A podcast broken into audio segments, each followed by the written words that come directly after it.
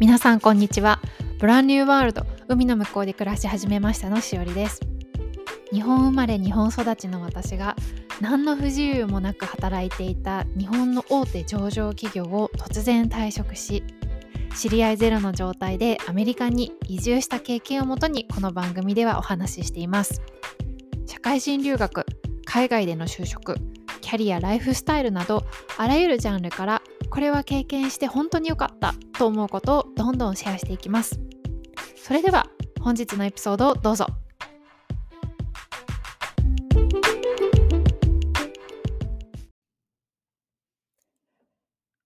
皆さんこんにちは。ブランニューワールド海の向こうで暮らし始めましたのしおりです。先日ですね少し遅めの夏休みを取りまして、えー、カリフォルニア州に行ってきました。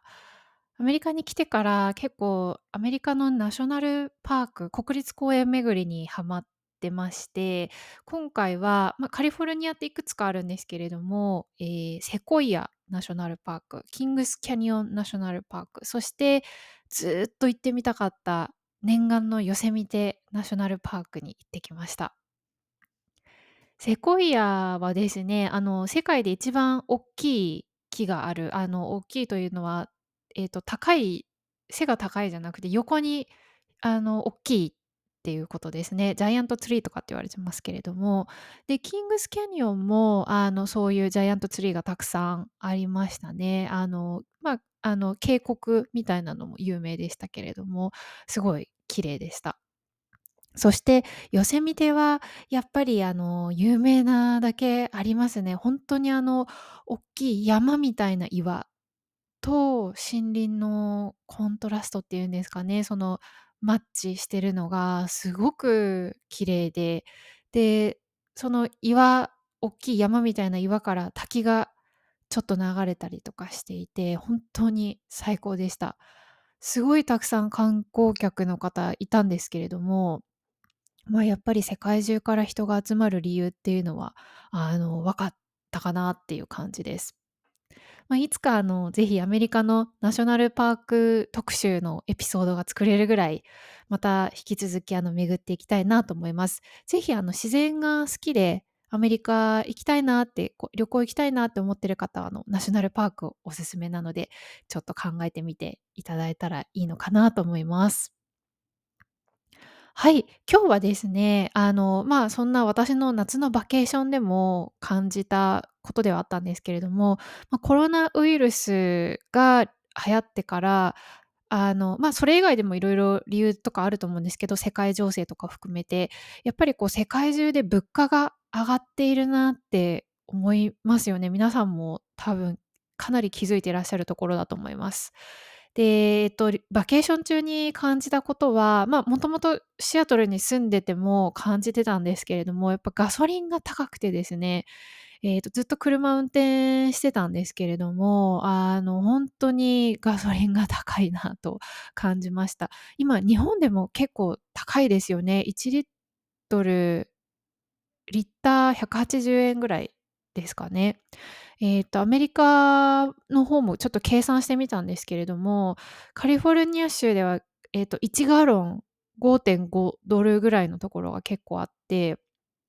私の計算が合ってると、多分日本円で218円ぐらい、えっ、と、リッター218円ぐらいっていう感じですね。いや、本当に高いですよね。なんか昔、なんか100円とかありましたよね。だからなんかそういう時から比べてるとほぼほぼ倍ぐらいっていう感じですね。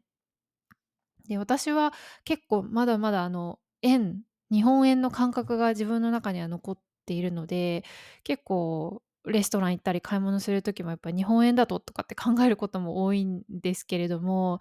まあ、結構その最近円安も進んでるので計算するともうびっくりっていうことがよくあります。今日はですねあの世界の世界といいますか、まあ、私のゆるっと調べたあのいろんな国の物価を比較したりとか私が今住んでいるアメリカの物価事情についてお話ししていきたいなと思います。で、あの、ほんとに私のゆるいリサーチなので、いっぱい、あの、間違ってるところがあるかもしれないんですけれども、あの、そうなんだぐらいな感じで 聞いていただけたらなと思うんですけれども、えっと、世界の物価上昇率っていうのをまず初めに調べました。で、最近はですね、その、えっと、情報サイトによると、まず1位がアルゼンチン、2位がトルコ、3位リトアニア、4位エストニア、5位ラトビアというところで、あの、バルト三国がですね、あの、アルゼンチンとトルコ以外では物価がかなり上がってるようです。で、G7 の中で言うと、1位がイタリア、えー2位がアメリカ、3位がイギリス、4位がドイツ、5位 ,5 位がカナダで、えーと、日本は G7 では7番目ということらしいです。なので、あの、まあ、日本は物価上がってるんですけれども、比較的緩やかっていうふうに、えー言われてるようです。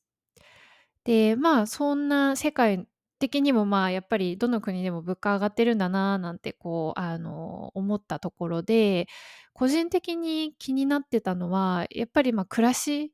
に密着っていうことで、あの、生活費、リビングコストについてちょっと見てみました。まあ、住むのが家賃だけじゃなくて、こう暮らすこと自体にどのくらいお金がかかってるかっていうことですね。で、まあ、いろいろいろんな情報サイトがあって、バラバラで、こう書いてる金額とか国とかも多少やっぱり違ったりはするんですけれども、だいたい今から、えっと、いう10カ国っていうのは、なんかもうスタメンなのかなっていう感じがしました。えっと、その10カ国は、えーモナコ、スイス、アイスランド、デンマーク、ノルウェー、えールクセンブルク、リヒテンシュタイン、そしてアジアからはシンガポール、香港。この辺はですね、もうスタメン、どんなサイト見ても大体名前出てくるっていう感じでしたね。で、これ以外に、あの、その、どこかの国の、えーっと、テリトリーっていうことで、えーバハマとか、えーケイマン諸島、バミューダ諸島っていうのも結構、あの、ランキング上位に入ってきてるものが多かったかなと思います。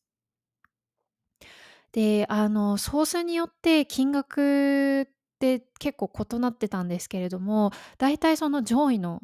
国っていうのは、1人当たり1ヶ月、えー、3000ドル以上、日本円なの日本円にすると44万円ぐらいかかってるっていう風に書かれてるのが、あの、いくつかありました。で、まあ、リビングコストなので、あの、生活に必要なものっていうことで、まあ、家賃とか食費とか、まあ、税金とかね、そういうのもいろいろ入ってるんだと思います。で、やっぱりその中でも大きな割合を占めるのって家賃だと思うんですね。で、えっと、家賃っていう観点で見ていくと、やっぱり上位にはですね、シンガポールが大体入ってきます。私も、あ、シンガポールは多分家賃世界一位かなっていうちょっと予想は立ててたんですけれども、予想通りだったかなという感じでした。まあ、結構ね、国土も小さい、狭いですし、あの、高層ビルがね、たくさん建っている。で、まあ、結構人口も多いっていう感じですよね。で、えっと、ワンベッドルーム、いわゆる、えっと、日本でいう 1LDK で、えー月に3700ドル、家賃が、えー3700ドルぐらいかかることがあるということで、日本円にして54万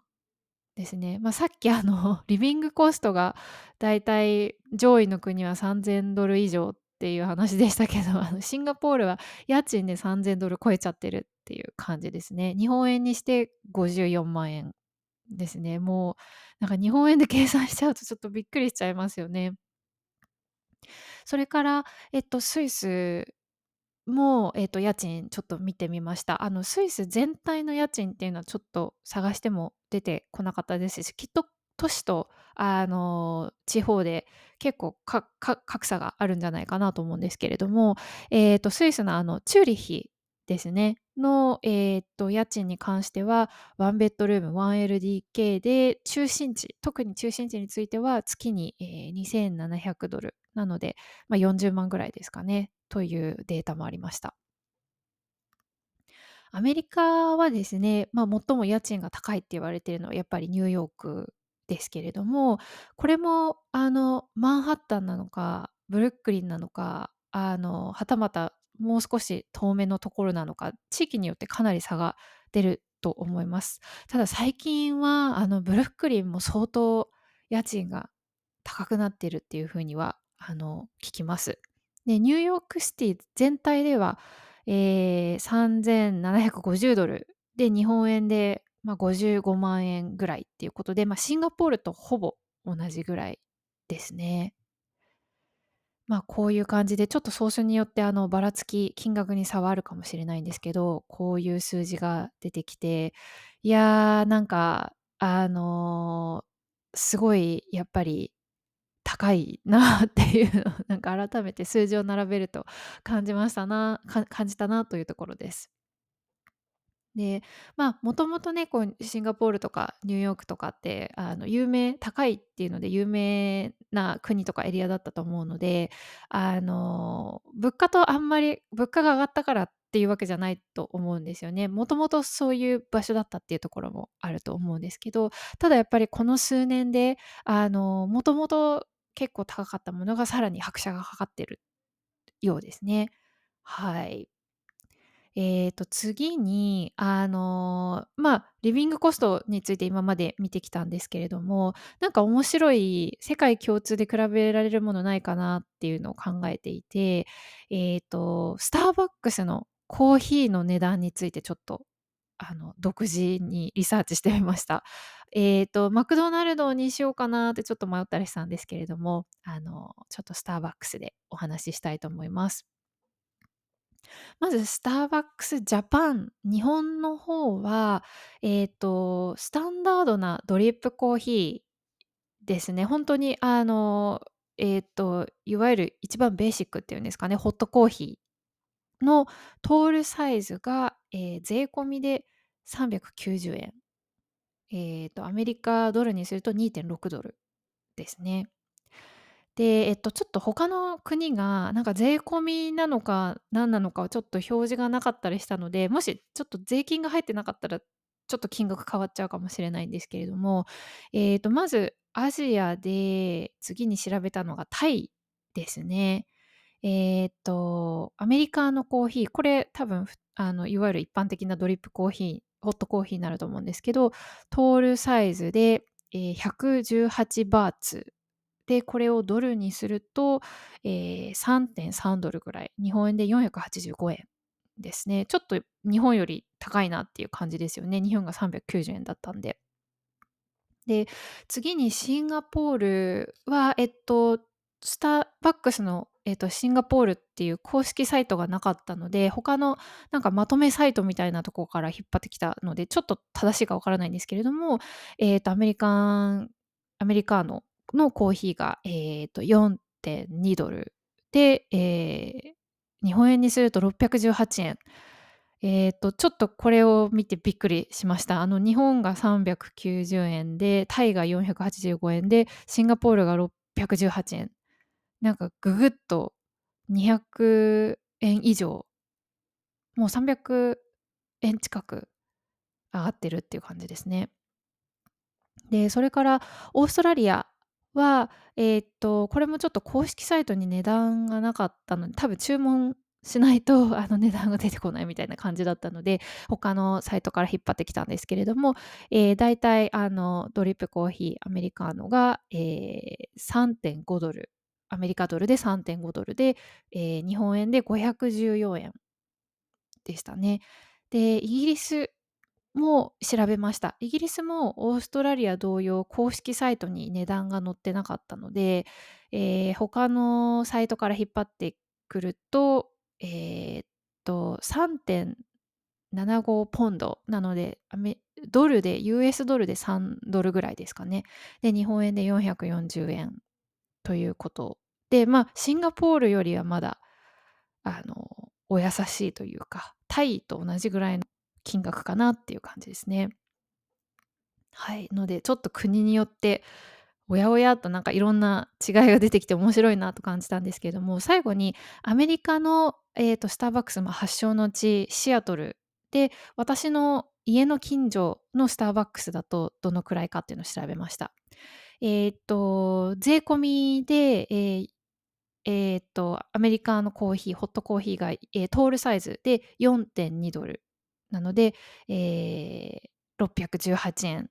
シンガポールと一緒ですね。ええ、618円でした。で、なんか、あの、他の国の値段見てて、ええ、そうなんだぐらいなんだだったんですけど、なんか自分の近所の スターバックスの値段を、あの、改めて計算してみると、618円ってなかなかな値段だなと思いまして、あんまりなんか意識したことなかったですけど、すごいなと、なんか言葉が、てんてんてんっていう感じでしたね。もちろんあの、ちょっと消費税で多少変わる他の国に関しては、多少変わることもあると思いますし、私のちょっと情報ソースが間違ってることもあると思うんですけれども、あの、さっきのこうリビングコストとちょっと似てて、まあ、アメリカとシンガポールが600円超えてるっていうところでなんか似てましたね。あの、で、それに次いで、あの、オーストラリアとか、えっと、イギリスとかタイとかっていう感じで、で、やっぱり日本は、あの、物価が上がってるとはいえ、まだ、あの、優しいなという感じがして、日本のスターバックス行きたくなりましたね。なのでなんかアメリカのスターバックスなんか何気なく行ったりしますけど、なんかちょっと控えようかなってちょっと、あの、感じたぐらいです。はい、ということで、まあ、今今のところあの世界のまあ、物価ということで、リビングコストとスターバックスで、えーと、ちょっと比較をしてみました。で、最後に、あの、アメリカの最近の物価の様子っていうことで、あの、ちょっとお話ししたいと思います。これはあの、州とか都市によって、やっぱり、まあ、アメリカちょっと広いので、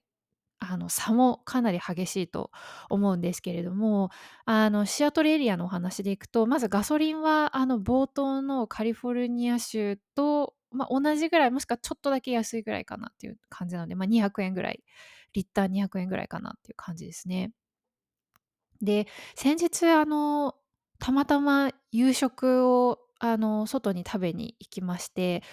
いいサンプルかなと思うので、ちょっとその内容についてお話ししたいと思います。まあ、お店のあの、概要としては、ファストフードではなく、あの、普通のレストラン、まあ、ちょっとおしゃれな感じですけど、そんなに高級とかではないですし、カジュアルにも、あの、全然行けるようなお店です。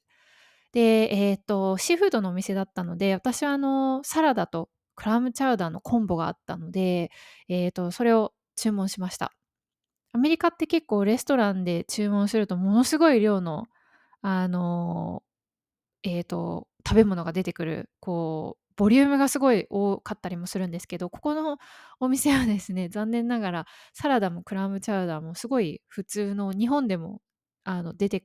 くるぐらいのサイズで、全然食べきれるサイズでしたね。これで、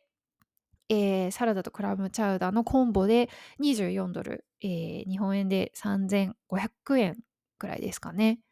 で、それに、えっと、ちょっと、あの、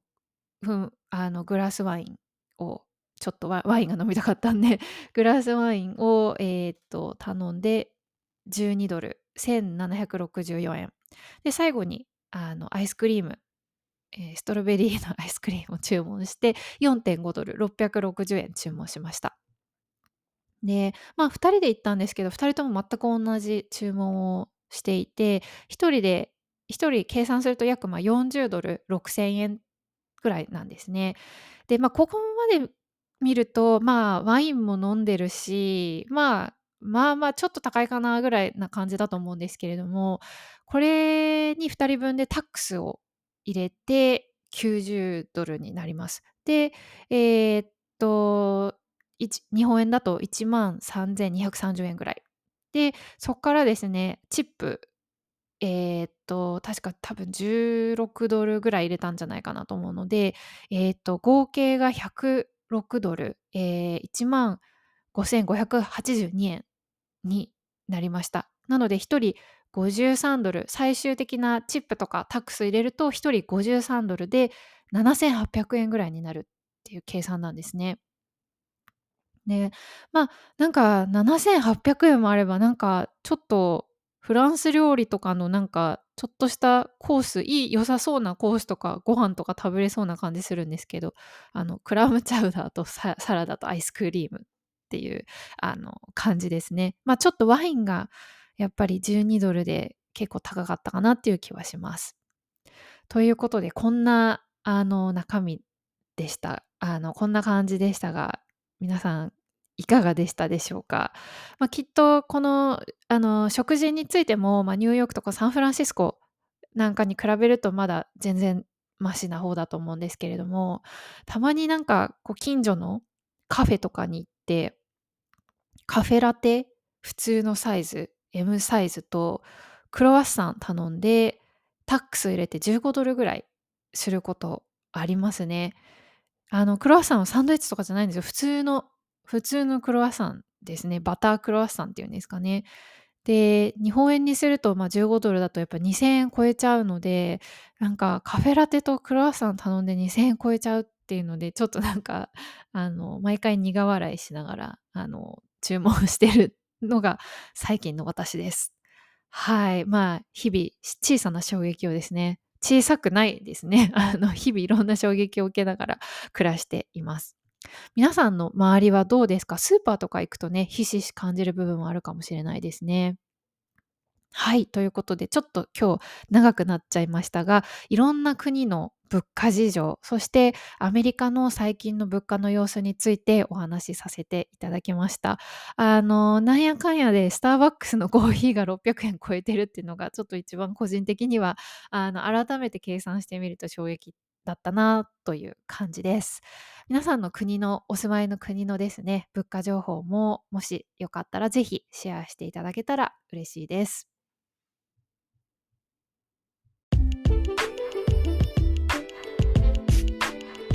今日のエピソード最後までお聴きいただき本当にありがとうございました。ではまた次回のエピソードでお会いしましょう。See you next time!